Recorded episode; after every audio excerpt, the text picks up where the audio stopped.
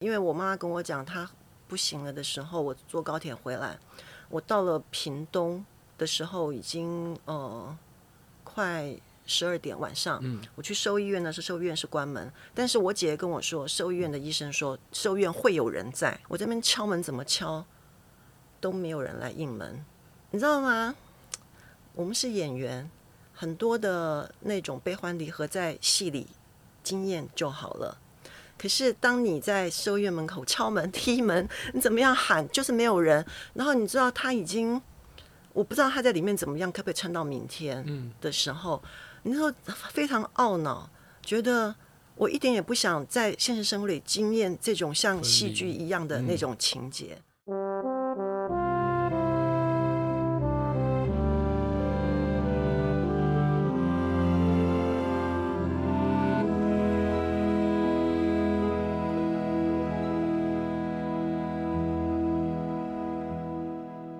那在我们这个节目里面呢，除了了解你们两位怎么样在这个戏里面工作的内容之外，毕竟我们家开洗衣店嘛，那也是想要透过大家带来的衣物去聊聊，哎，会不会搞不好衣物有表达情感的方式？所以今天想要问一下渊姐跟导演，你们各自带了什么样的衣服来分享故事呢？我我，那我们先从雪地开始好了啦，对，来。学弟今天带了一件，你们外表看起来就是像是放了蛮久的一个衬衫，像是高中的制服。嗯，高中的制服，这应该是快十五六七八年前的。我去这个高中，然后做那个戏剧的那个哦呃的老师，然后他们要呃就是有点像什么那个，我突然忘了怎么讲。成果发表，哎，对，一年一整年，因为他们是高三，所以要要毕业了，然后毕业制作，然后那个又是戏剧系的，所以就是很完整的一出戏的要要呈现，然后剧名就是这二十三人三二四，就是他们全班就二十三个人，然后用他们自己的故事，然后我们我在经过不同，也在经过一些包装跟手法，然后把它就是。拍成是一出戏这样子，然后这个衣服是看得出来，当初根本是我我故意去买了一模一样的衣服，然后绣上我自己的名字，还有一个图案，好，到时候图案大家可以看到这个这个是绣的，嗯。另外，额外题外话讲起来，现在叫人家这样绣博科林，不可能的事情，他不会这样帮你绣啊，因为。因为我又不是大量制作，要又不是要做一两百件的，是我自己一人一件。然后去那个学校的附近的一家一家一家绣那专门学号的学号的店，那阿姨，我叫人家阿姨真是不好意思，应该叫姐姐大姐 啊季啊呢。她我就在上面用自己画好图案，这是我的自画像了。嗯，画好图案，然后她再用手工这样子帮我绣起来，而且成功率还算蛮高的。有加收钱吗？啊，有啊，当然有啊。啊，他算我，我也忘了，也没有很贵啊。哎呀，所以呃，说要拿这拿什么样的衣服，后来选的这一件，我觉得他可能应该是代表，因为那时候刚刚刚什么进社会还是入社会啊？就那个，你看你要进去还是进入都可以，没关系。所以对于对戏剧的热情非常的大，所以跟这些高中生们排练，等于说。呃，除了正常的课之外，我们常常礼拜六、礼拜天还要另外再加加排嘛，嗯，然后才能把戏拍起来。然后在过程中，包括还因为我要跟他们已经排好 schedule 要排的戏的过程，所以还拒绝掉呃别的可能可以赚钱的机会，哎，商业剧场的正式的演出的那个的演出机会。所以呃，就是你你会怎么样选择，就是代表你是会是怎么样的一个人，嗯哼。在那个选择当下，我已经选择我就是一个啊，充满热情的。你这样讲，我都快要脸红了。就是什么热爱剧场的人呐，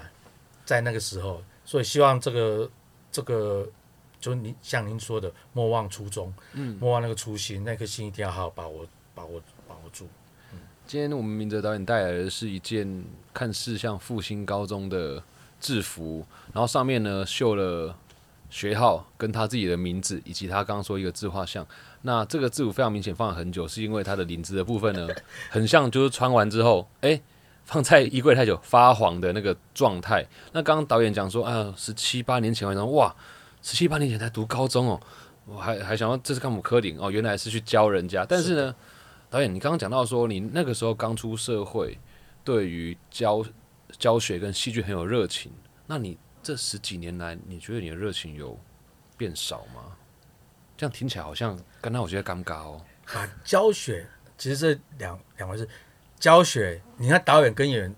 之间的关系也有点像教师生，有时候有某方面因为要排，但是我就是喜欢教已经上那个讲上上什么上轨道，他们是有一些基础的 S I 表演诶。你个该的菜教啊、金教，你花很多时间，可是得到的成果未必是相等的哦。这个我自己有感觉到是差异，所以后来渐渐的一些比较去教学的。工作我比较是婉拒掉，因为我也教，我也教过蛮长一段一段时间的。后来渐渐发现那个太耗我的一些精神，就我们，就是什么，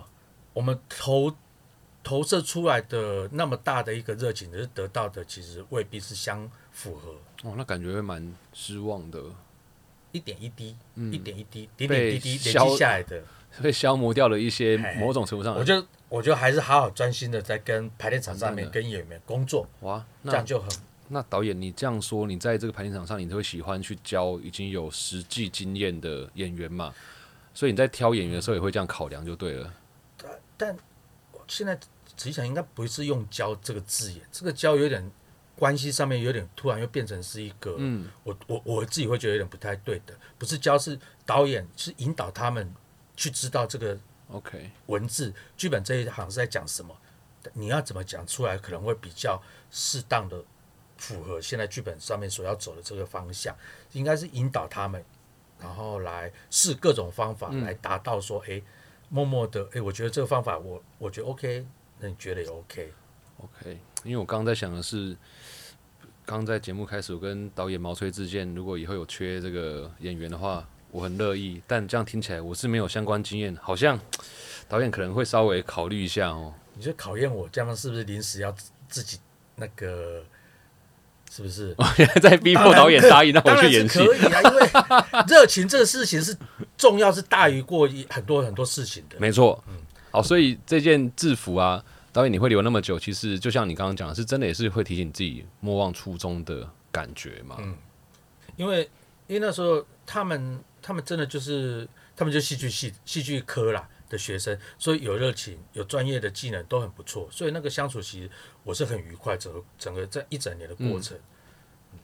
哦，我想说，这个衣服演完，然后做完那么久，你也没丢掉，一定是有特别的情感。哦，它怎么出现？就是呈现那一天，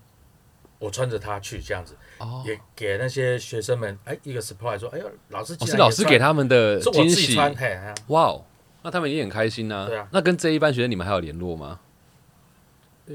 前几年有有一两有一个结婚，有去喝他喜酒。哦，那真的也是算是真的有情感在里面呢。有有有。哇，所以哦，这件衣服你还会继续留着吧？当然当然，也不会丢掉。身为一个资深恋物癖，东西一定都会留着。哦，是因为这个原因。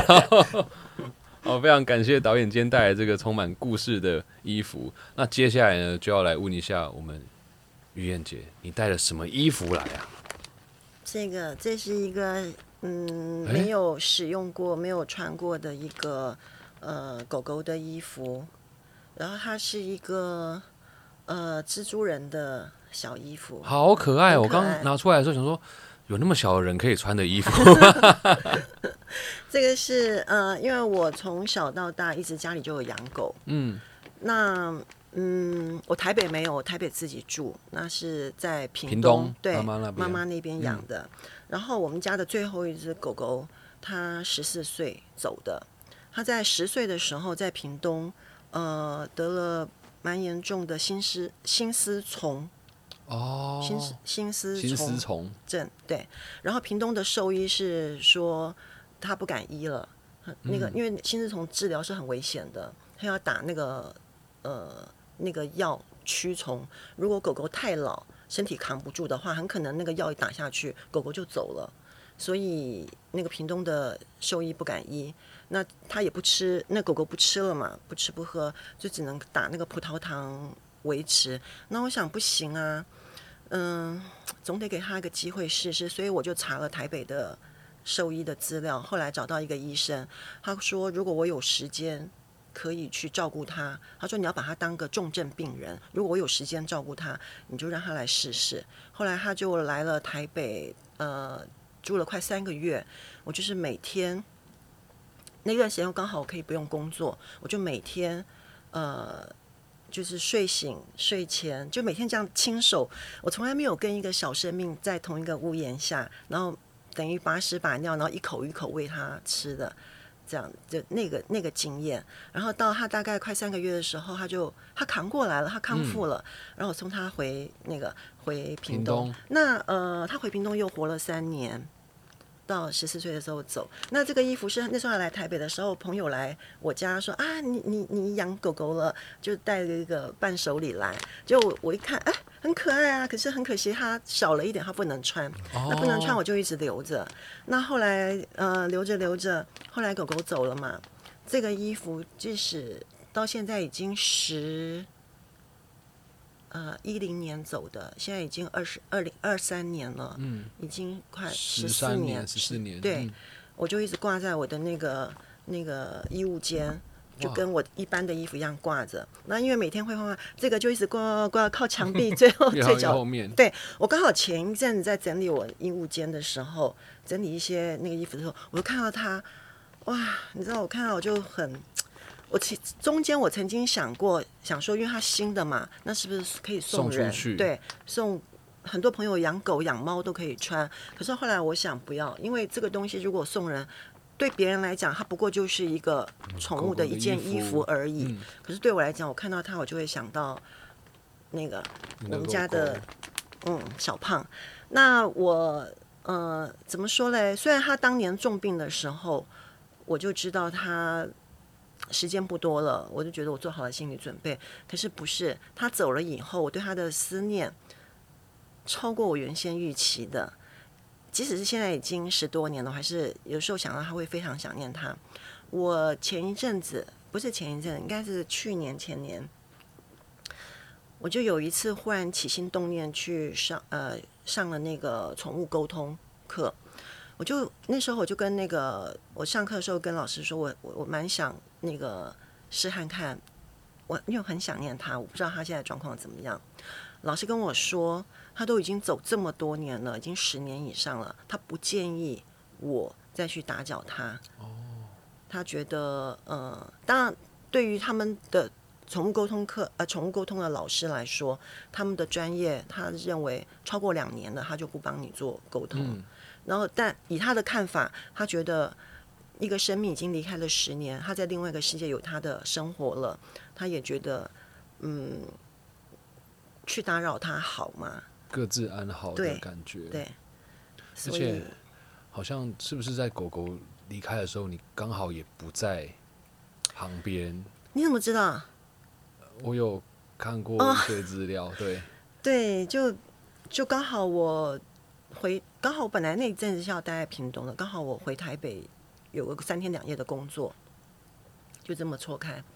呃，反正很奇妙的一个经验呢。就是我刚好隔天要回南部，回屏东了。他，呃，哎，反正就是真的，我都不知道该怎么讲，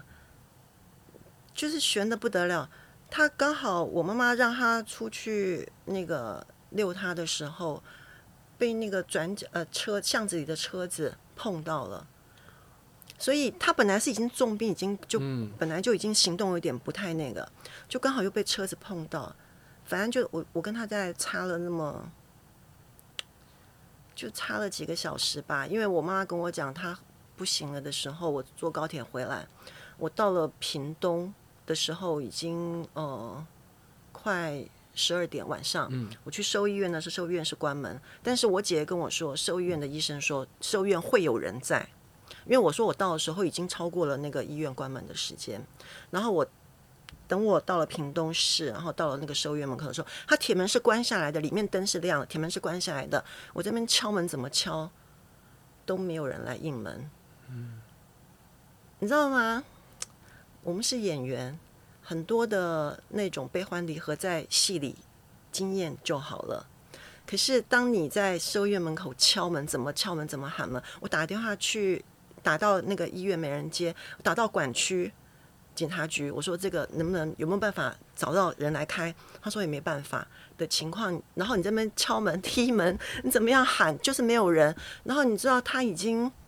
我不知道他在里面怎么样，可不可以撑到明天的时候？你说非常懊恼，觉得我一点也不想在现实生活里经验这种像戏剧一样的那种情节。对，就是一个很不开心的一个经验。但是你还是留着这一件衣服，你还要留他其他的东西。呃，还有一个提袋是以前他在台北的时候，我每一次去。每天都要带他出门嘛，那个放水啊，跟那个塑胶袋的那个袋子，我都一直留着。然后就也是在我衣物间一个小凳子的一个角落。因为会看到那个小凳子呢，我也没丢。即使我中间经呃已经十多年了嘛，中间经历过一次我家整个总重新装修，我都没有丢那个小凳子，我把那个放到衣物间去了。因为那个小凳子是当初我放在玄关，然后上面放了他的那个狗牵绳。就是每天下午，他就会三点，他就会等，对，跑到那个牵绳那边，就是要等着我那个。就是虽然他只只在那只在台北待了两三个月，可是那个狗狗就非常有，蛮有灵性，灵性，对对。然后我就是在那个小凳子上穿鞋，准备东西要带他出门，所以那个小凳子上面，我就放到那个袋，那个提袋，都还放在我的衣物间。所以其实每一个相遇，不管是人还是我们的宠物，其实。它都有可能是一些上天给予的必然。那其实我也很好奇，因为老讲这应该是我们这个节目上很少数有人是带宠物的衣服来来分享故事的。那既然说这些鸡有些是你很不想面对跟难过的一个部分，那为什么你不会想要说，那我干脆把这个送走？我只不要看到这些东西，我只想到它好的那个时候呢？嗯，我刚刚说了这个，我曾经也想过说，那送朋友好了。可是我想，你送给人家，他就只是可能那一只小猫，他的小猫或他的小狗的众多衣服中的一件，就是很随意的一件东西而已。可对我来讲，呃，我觉得对我来讲，那个意义是不一样。它承载了那一段时间的记忆。那我不会。常常去想它，我觉得也没有必要这样子。但是偶尔有个东西可以有一点记忆上的连接，我觉得也挺美好的。那嗯，我也觉得说，我后来也可以理解说，因为隔了这么久，呃，我也希望，我也不希望他知道我太想念他。我觉得我怕无形中会有一个牵挂。我觉得让那个生命他很可以更自由的，呃。在他的另外一个阶段，呃，继续他的那个生命的转换的那个旅程，也挺好的。嗯，真的是对啊，对，我觉得今天导演跟渊姐带来的衣服都让人有很多深刻的感悟，就像你们两个都好像真的就让衣服成为你们某一段记忆，它不会被抹去的一个重要的信物。那我想。可能每个人或许衣柜里面都有这样子的一件衣服，可是他就是没有去看它。也希望大家透过这一节故事，可以想想看你有哪些衣服，或许代表你跟家人的回忆，代表你曾经出社会的一些热情跟梦想，搞不好就可以带给很多即将进入我们戏剧这条路的年轻朋友们一些动力。那讲到这个戏剧啊，讲到舞台，其实。两位真的是经验丰富，那这边也想趁这个机会来问一下：如果今天还有很多年轻人学，他们还是很向往在舞台剧的生活，那以导演跟苑姐的角度跟角色来讲，你们会想要给他们一些建议吗？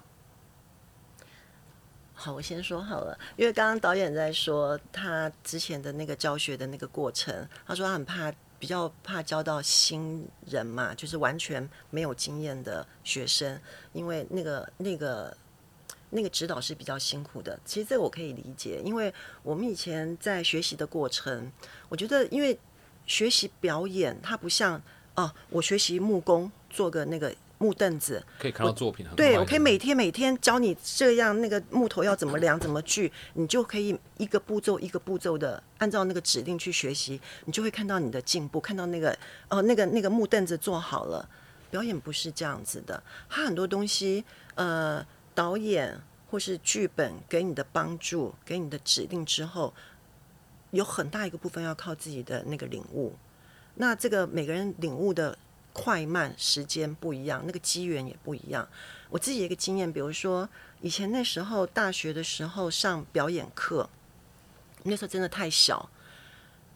进大学，我们可能连恋爱都还没谈过，就是你没有经历过太多的那个人事物，然后你要开始去呃练习一些大师的作品。我记得呃，我保留了一个以前我们学生时代呃赖声川老师翻译的一个剧本，叫《背叛》，他讲那个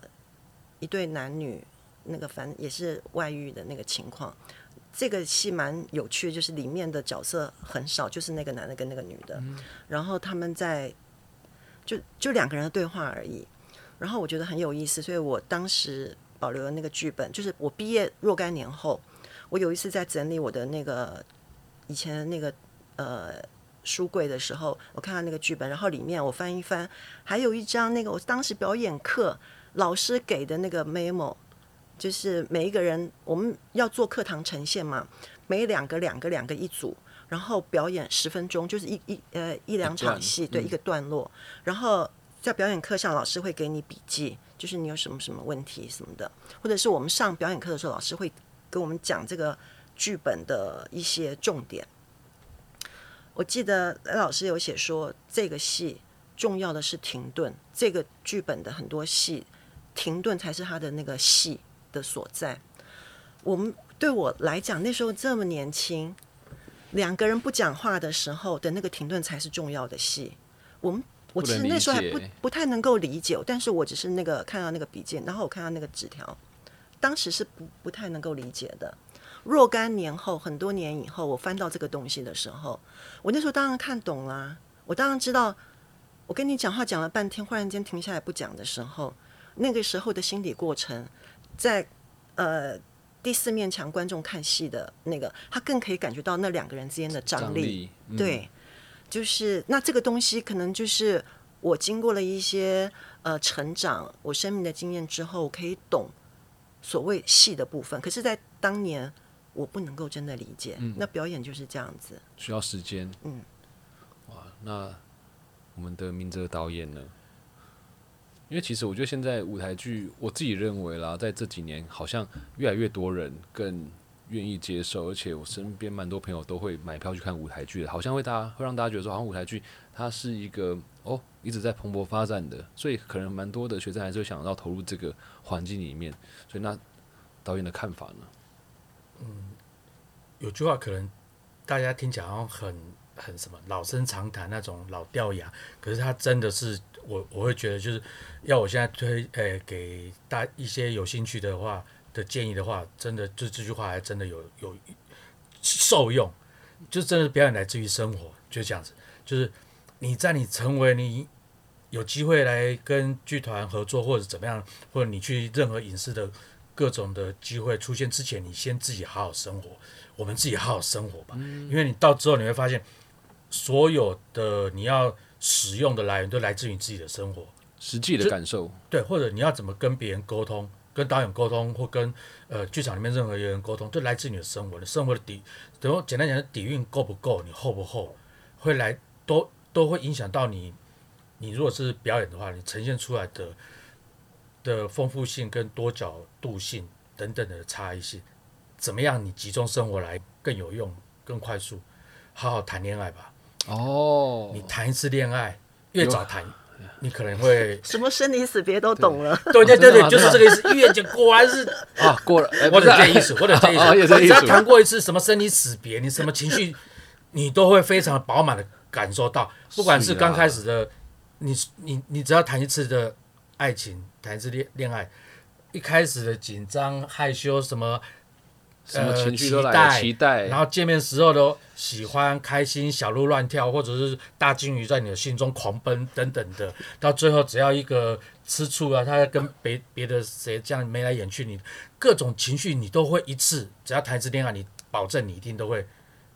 长受到。然后，最后分开了，那时候的你要撕心裂肺，要恨，要就真痛，好处是真的趁这个机会也是可以认识自己。嗯那你一旦认识自己，这些东西，这些所有你经历过的这些情绪的波折过程，你都可以拿来当做你后来要作为放呃转换到表演上面的素材。哦，哇，那感觉如果这一集刚好有一些学生哦，他家里反对他谈恋爱的，他又想走戏剧这条路，跟你们讲，你就跟他讲说，明哲导演供哎啦，爸爸，那导演供哎啦，玉燕姐有说可以啦，哦，你要怎么办？然后再再找他们哦，不要不要，不是我讲，找他们哈。对，那今天呃，除了衣服，然后除了我们的清明时节，然后还有很多对戏剧这个建议之外呢，其实大家也想不到，导演跟玉燕姐也准备了几首歌。会在我们买 music 这个平台上，这一集下面会有歌单让大家播放。所以呢，我想趁这个机会来问一下，呃，可不可以请导演跟玉燕姐推，可能从你们选的歌里面，诶，推荐一或两首跟大家分享说，诶为什么选这首歌？那我们就先从这个导演开始好了，因为我看导演的歌单很特别哦。我跟你讲，你看这个歌单，你会发现这个导演他选的歌没有什么逻辑，真的没有什么逻辑。对，这这范围很广，手背范围太广了，可不可以大家跟大家分享一下？那个归纳或者那个嘿呀、综合。又有动漫，然后又有那个老摇滚，然后又有流行，我就想要这这是未带来啊。因为我呃我不知道，就是呃列这个歌单的意思，好处是是因为让推荐给大家，然后可能大家也会想要知道说，哦，原来这个做导演的他平常会听这些歌哦，或者这这个歌手他平常听这些歌哦，哦，这个音乐创作者他平常这些歌，我就想要让大家去理解。哦，但但我选的就是都很好听啊，这些都很好听，而且都是某些时刻在我生命里面就会反复听。像我，像我里面有那个崔健的《花房姑娘》啊，嗯，然后李宗盛给自己的歌黄韵的《漂流》啊，那你像会崔健，就是我当兵的时候在守海防，那时候哦，听起来好孤单的感觉哦，就花房姑娘，新来的姑娘这样，有感情的问题吗？那个时候，那时候没有，但是他就是陪着我，所以我就选，因为你是选一首歌，那事实上是一整个专辑啦，就是崔健那一张专辑一一无所有，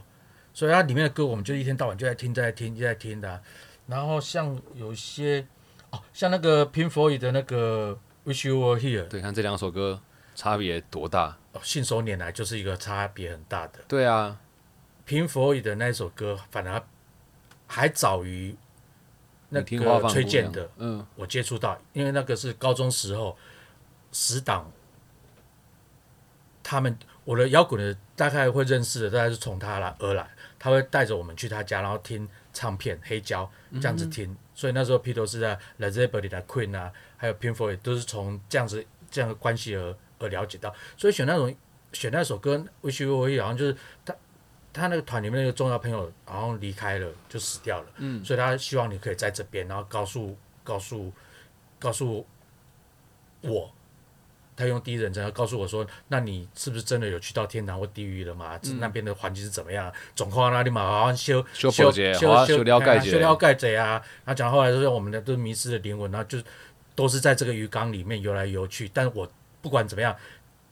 我还是很希望你这时候会在我身边。那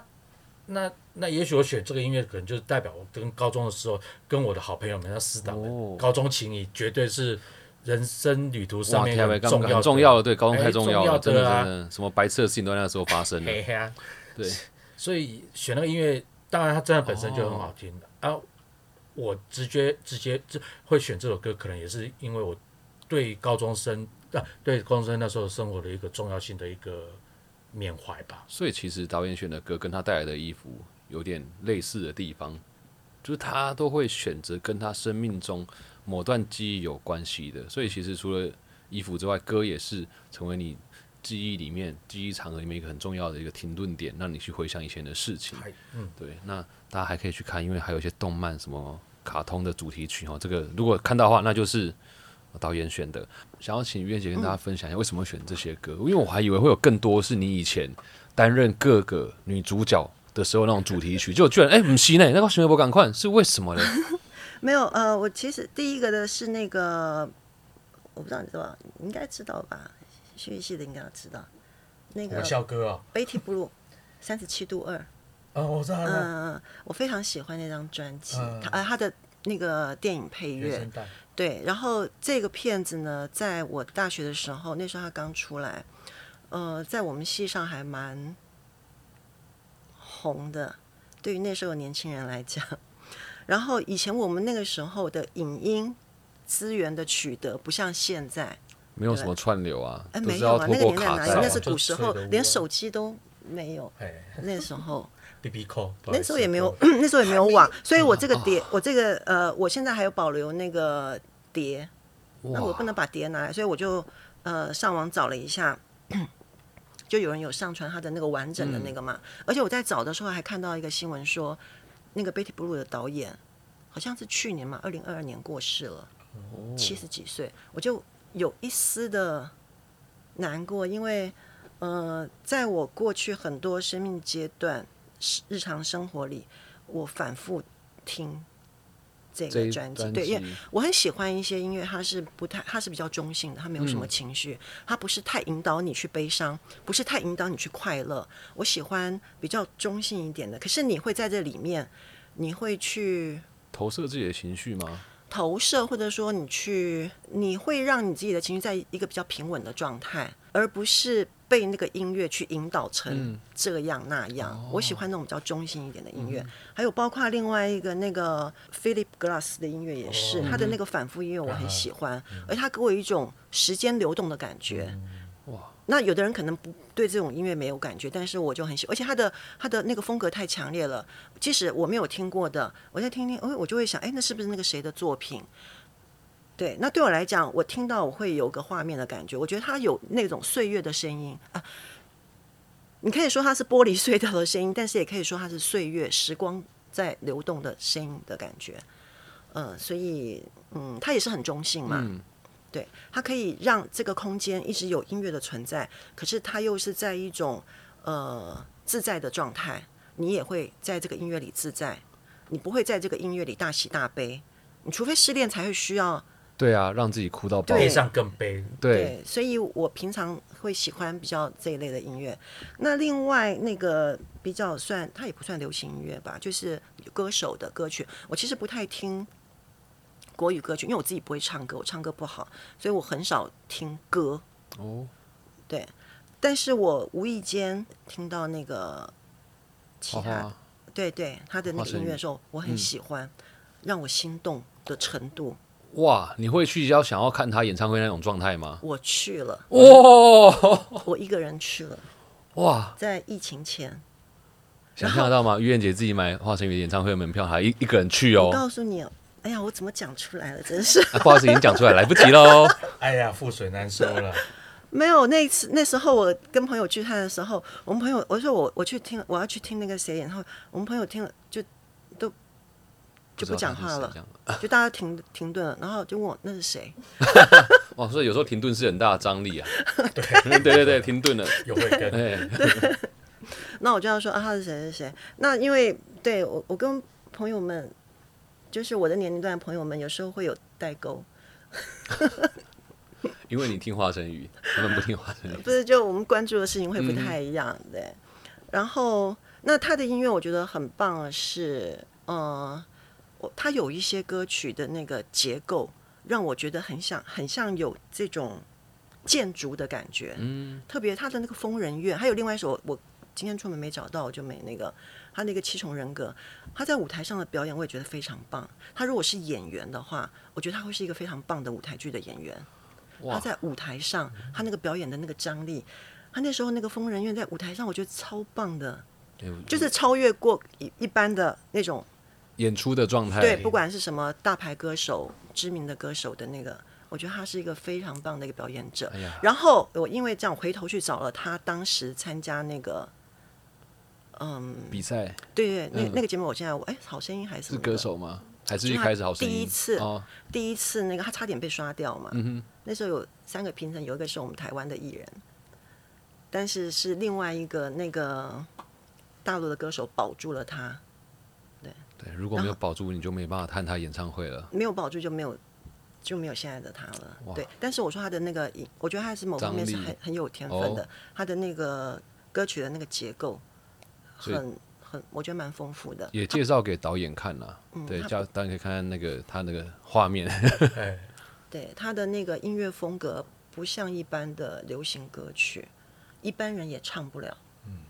然后他在舞台上的那个那个表演，我觉得，嗯，就是就不是，我觉得超越歌手的一个演绎，已经是有那个演员的那个成分，所以这让我特别欣赏他。哇，然后他的那个疯人院，嗯，他就是除了歌手他本身的那个那个使命之外，我觉得他加了更多的人道关怀，嗯，所以我觉得挺不错的。这个给分享给大家。对对，我觉得大家是很可惜，今天我们后面这里没有录影，不然你真的可以看到那个于燕姐的眼神哈，在刚博沙港快有有偶像追星的那种啊，真的吗那种？感觉有出现，然后那也是吗这建议导演可以看一下，到底他在那个演唱会的表演是不是有符合你们在舞台上面的 这个效果。对，那今天真的非常开心，能够有这个机会访问到两位，然后也让我们听到除了戏之外，让大家很期待，然后 g i n u g i n u 七个七个那么多地方，然后连衣服。还有歌曲，两位都充满了各种故事啊，真的是很感谢两位今天来上这个节目。那最后呢，还是要温馨的呼吁一下大家，刚讲那么多，最重要就是清明时节二零二三年的升华版这件事情，麻烦大家哈，就上这个 OpenTix 网站就可以直接购票。六月二十三号六月到六月二十五号在高雄卫武营，那六月三十到七月二号在台中国家歌剧院大剧院，那九月一号到九月十号在台北国家戏剧院。如果你想要看他们刚刚讲的到底是有多精彩，就直接买票进去。而且啊，跟你们说，吴念真导演也讲过一段话：不管你是他人的女儿，介入他人的立场，还是被第三者加害，夫妻中太太的立场，还是身为男人有精神上外遇或实质上正在外遇的，都能在这部戏中得到一些救赎。所以邀请大家把握机会买票进场支持我们剧场工作者。那以上呢就是这一集万秀孙代客席，邀请以上买 Music Sound First Story Spotify KKBox Apple Podcast 与 Google Podcast 各大平台五星好评订阅我们的节目，也欢迎留言让我知道你想听什么样的节目内容。当然，刚刚泽拉导演跟于燕姐他们分享这个歌曲，也会在我们这个买 Music 上面的平台可以听到他们提供的歌单哦，去感受一下是不是像他们讲的那么有张力。用一件旧衣找回你的初心，我是万秀孙瑞夫，感谢收听，也谢谢演员张玉燕、于燕姐和导演李明哲、泽拉导演带来的旧衣和故事。我们下期见喽，谢谢你们，拜拜，谢谢瑞夫，谢谢，拜拜。谢谢，谢谢导演，谢谢燕姐哎，你很棒哎。啊，真的吗？真的吗对？啊，声音是好听的。我刚刚为什么没有赶快就直接讲？哎呀，你演员声音好听，其实对他直接人人也好看啊不是只有声音好看看来。有机会情绪变化就多啊。OK，导演真的可以考虑啊，因为像什么情绪？我不在考，哎，不是讲考哎现在虑不是不是在考，现在没在讲，那个不是考虑考虑考虑。